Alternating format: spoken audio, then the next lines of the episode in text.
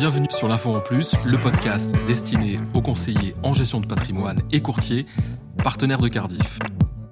C'est une question récurrente que se posent tous les épargnants, où placer son argent et ce n'est pas toujours aussi évident que cela. Alors face à une conjoncture économique complexe, des marchés financiers bousculés, un contexte de taux bas, des réformes fiscales et réglementaires qui se succèdent, les conseillers en gestion de patrimoine ont besoin d'un autre éclairage, d'une analyse complète du marché et c'est ce que nous allons faire aujourd'hui avec l'invité de l'info en plus. Alors j'ai le plaisir de recevoir aujourd'hui Benoît Gomard. Il est directeur grand réseau de BNP Paribas Cardiff France et son expertise en la matière est évidemment précieuse. Bonjour Benoît Gomard, merci et bienvenue à l'info Bonjour. Euh, dans ma présentation, Benoît Gomard, j'évoquais votre expertise sur le thème que nous traitons aujourd'hui, euh, où placer son argent en 2019. Alors, à ce propos, est-ce que vous pouvez nous définir en quelques mots quel est votre domaine d'intervention précisément au sein de BNP Paribas Cardiff France? Donc, euh, chez BNP Paribas Cardiff France, je m'occupe d'une direction qui s'appelle Grand Réseau. Donc, sa problématique, c'est de traiter des distributeurs qui ont beaucoup de clients et beaucoup de conseillers, en général dans le monde salarié. Donc, on traite essentiellement BNP Paribas, la banque, hein, au travers de ses 2000 points de vente et ses 10 000 vendeurs. On traite également d'autres établissements financiers comme CTLM. Là, c'est moins l'épargne, c'est plus le crédit conso. Et puis des nouveaux acteurs assez digitaux comme Santander, d'autres banques euh, en France. Lorsque vous dites euh, on traite, vous parlez de conception produit, vous parlez d'études marché, vous parlez de tout ça? Alors on s'occupe de beaucoup de choses. Euh, D'abord de la solution d'assurance en tant que telle, donc c'est le produit évidemment. Euh, mais désormais on, on s'attaque aussi à aider nos partenaires dans la distribution de ces produits-là, donc dans le conseil notamment, dans la manière d'approcher les clients, la manière de les conseiller.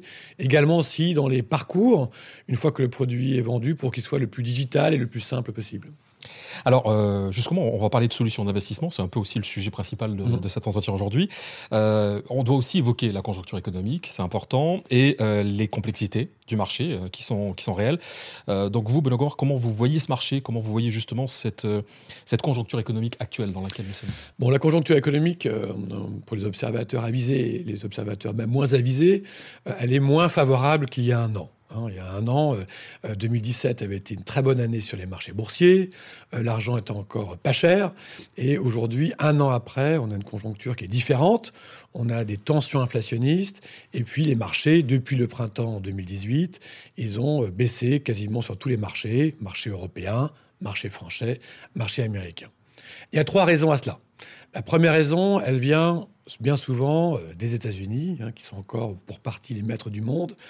Et euh, aux États-Unis, avec la politique euh, mise en place par la nouvelle administration, eh bien, il y a eu une petite tension sur les salaires, donc c'est positif pour les salariés, les salaires ont commencé à augmenter, mais pour les investisseurs, ça veut dire peut-être une inflation à venir. Et qui dit une inflation à venir, ça veut dire peut-être aussi une tension sur les taux d'intérêt qui pourraient remonter. Pour faire court, des taux d'intérêt faibles qu'on observe partout dans le monde occidental depuis dix ans, ça permet à plein de projets de se financer à bas coût. Et c'est peut-être le premier signal annonciateur que désormais l'argent serait plus cher. Ça, c'est le premier élément. Il y a deux autres éléments. Le deuxième, c'est un élément plus politique. Hein. On voit que les États-Unis ont une politique, on va dire, plus marquée par rapport à l'administration précédente, et notamment vis-à-vis de la Chine. Plus de protectionnisme, plus d'agressivité vis-à-vis de la Chine, plus de tension, on va dire, entre les États-Unis et la Chine. À partir du moment où ces deux économies sont les deux premières économies mondiales, ça ne peut provoquer que de l'incertitude sur les marchés. Hein, et cette incertitude euh, demeure encore aujourd'hui.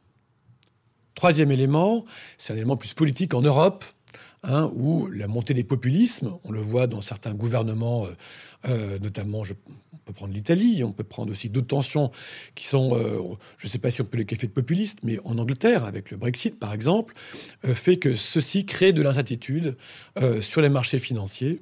Et les marchés financiers, euh, avant de parler euh, d'entreprises attractives, euh, de retour sur investissement, ils investissent dans des zones, dans des pays où politiquement, on va dire, la visibilité est claire. Et aujourd'hui, elle est sans doute moins claire Hein, euh, qu'il y a un an, euh, à la même époque. C'est ce qui fait que les marchés ont un peu progressé sur le premier trimestre 2018. Et puis, euh, depuis le printemps 2018, ils ont baissé jusqu'à présent. On voit, hein, le marché français, il a fait moins 10% en 2018, mais je crois près de moins 20 entre le printemps et aujourd'hui. Donc c'est une baisse vraiment significative. C'est vrai aussi en Allemagne, C'est vrai dans une moindre mesure aux États-Unis, mais le marché a quand même baissé. Donc le monde occidental euh, sur les marchés actions a baissé.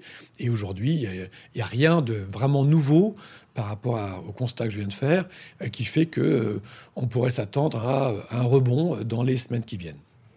Donc un contexte qui est à la fois complexe mais assez clair. si on se met à la place maintenant d'un investisseur, aujourd'hui, qu'est-ce qu'on pourrait dire? Quelles seraient les meilleures solutions d'investissement en 2019 Alors, les investisseurs, depuis 10 ans, puisqu'il n'y a pas eu de crise, euh, un bon nombre d'entre eux sont allés sur les marchés. Hein, puisque les marchés étaient porteurs, et donc finalement, c'était des bonnes opportunités. Donc peut-être le premier conseil à donner pour ces investisseurs qui sont peut-être exposés aujourd'hui au marché action, euh, c'est de regarder d'un peu près euh, et ne pas peut-être céder à la panique de se dire, ben, finalement, le marché français, il a perdu 20% depuis le printemps dernier, il faudrait peut-être que je vende.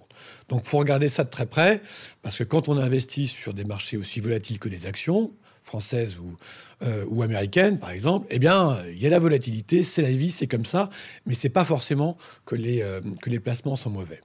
Donc, et ça, évidemment, il faut euh, voir son conseiller, son CGP, son conseiller bancaire. c'est son travail.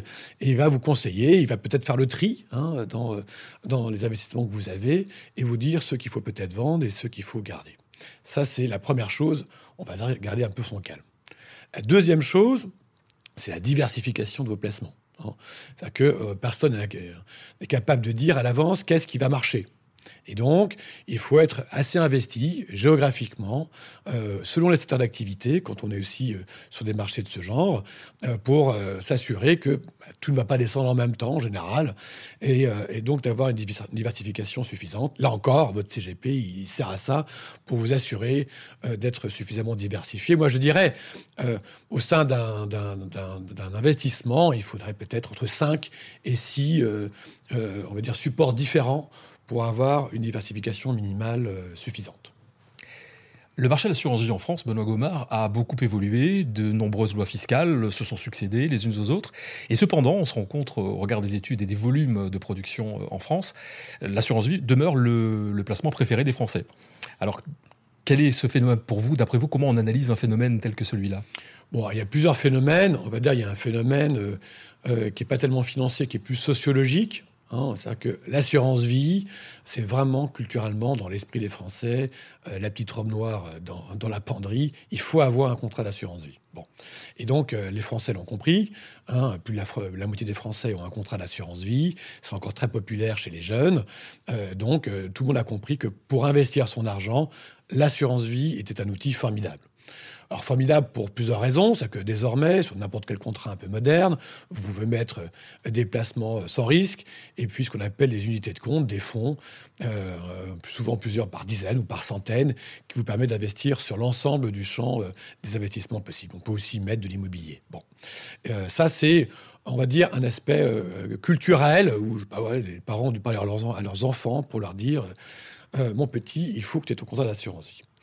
Euh, d'ailleurs, l'année dernière, hein, la progression de la collecte assurance vie était encore de 6%, hein, pour atteindre près de 130 milliards euh, sur les 11 premiers mois de l'année, ce qui est colossal. Hein. Les encours assurance vie en France, c'est 1700 milliards.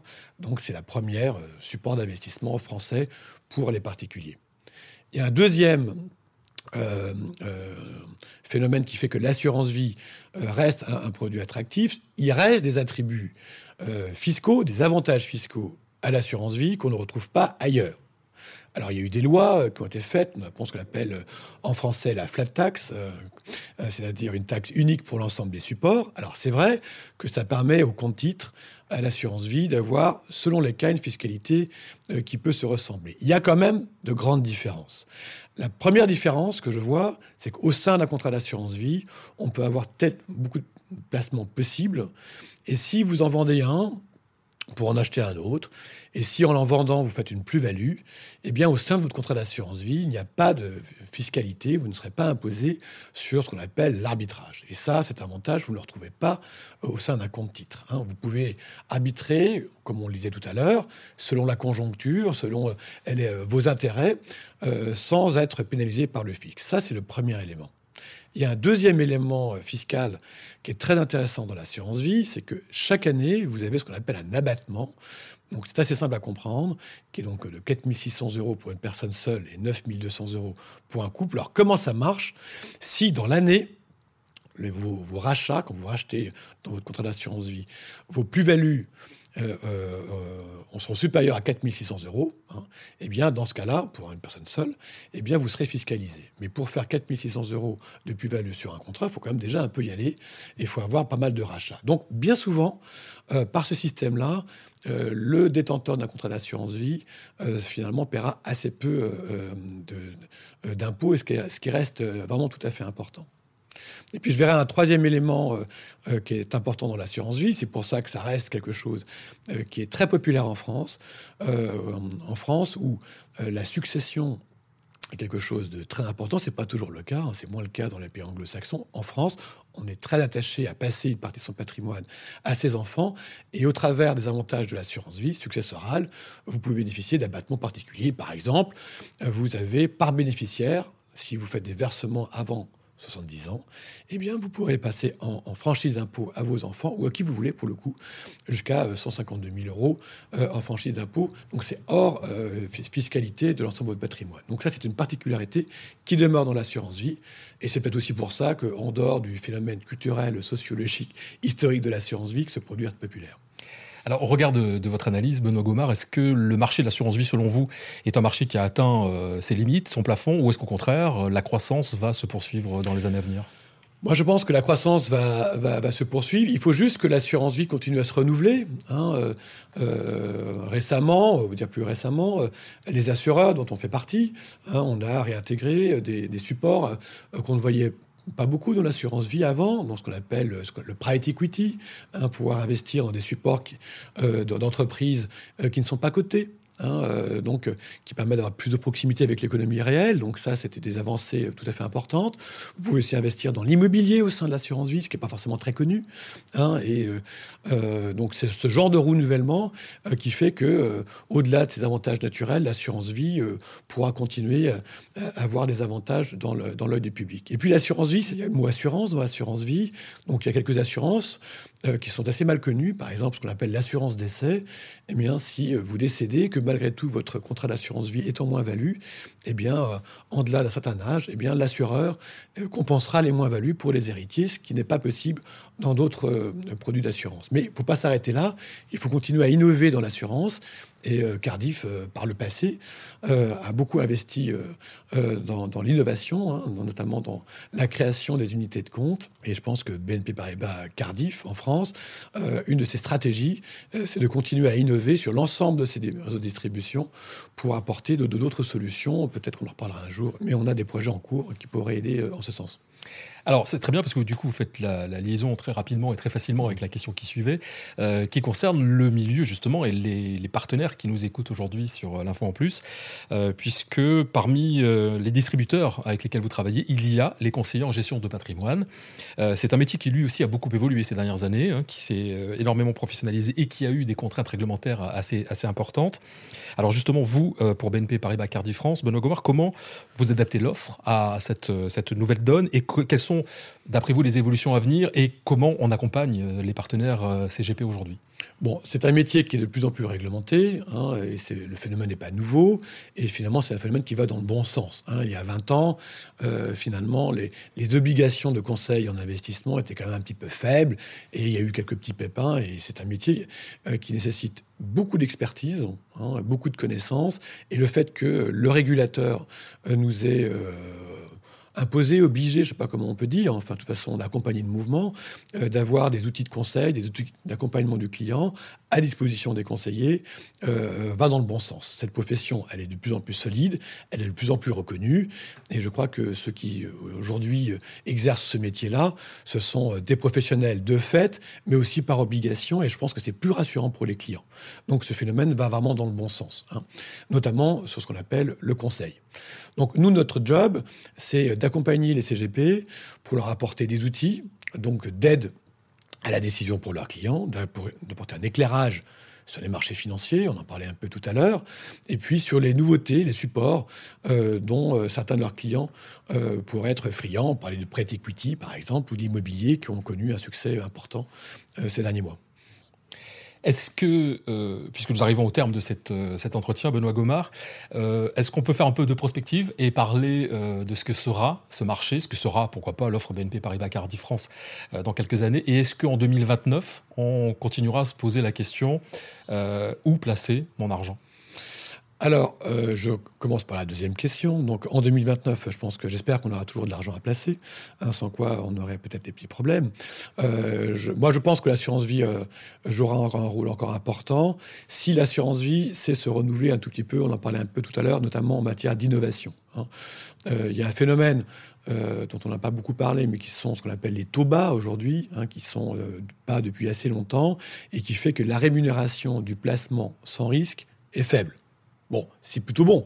Ça veut dire que finalement, euh, il n'y a pas de ce qu'on appelle de, free lunch, hein, de, repas gratuits. Ça veut dire que quand on investit de l'argent, quand on veut avoir du rendement, il faut prendre un tout petit peu de risque. Hein.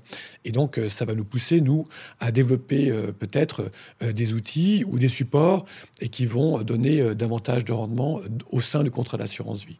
Donc, moi, peut-être en synthèse, par rapport à votre question, le renouvellement de l'assurance vie sur les dix prochaines années, ça va être de capable, au sein de l'assurance vie, d'apporter des supports avec du rendement et notamment si l'environnement de Toba demeure, et ça sera très bien pour les clients et forcément une obligation. Rendez-vous dans 10 ans, du coup? J'espère bien. Merci Benoît Gomard. Merci.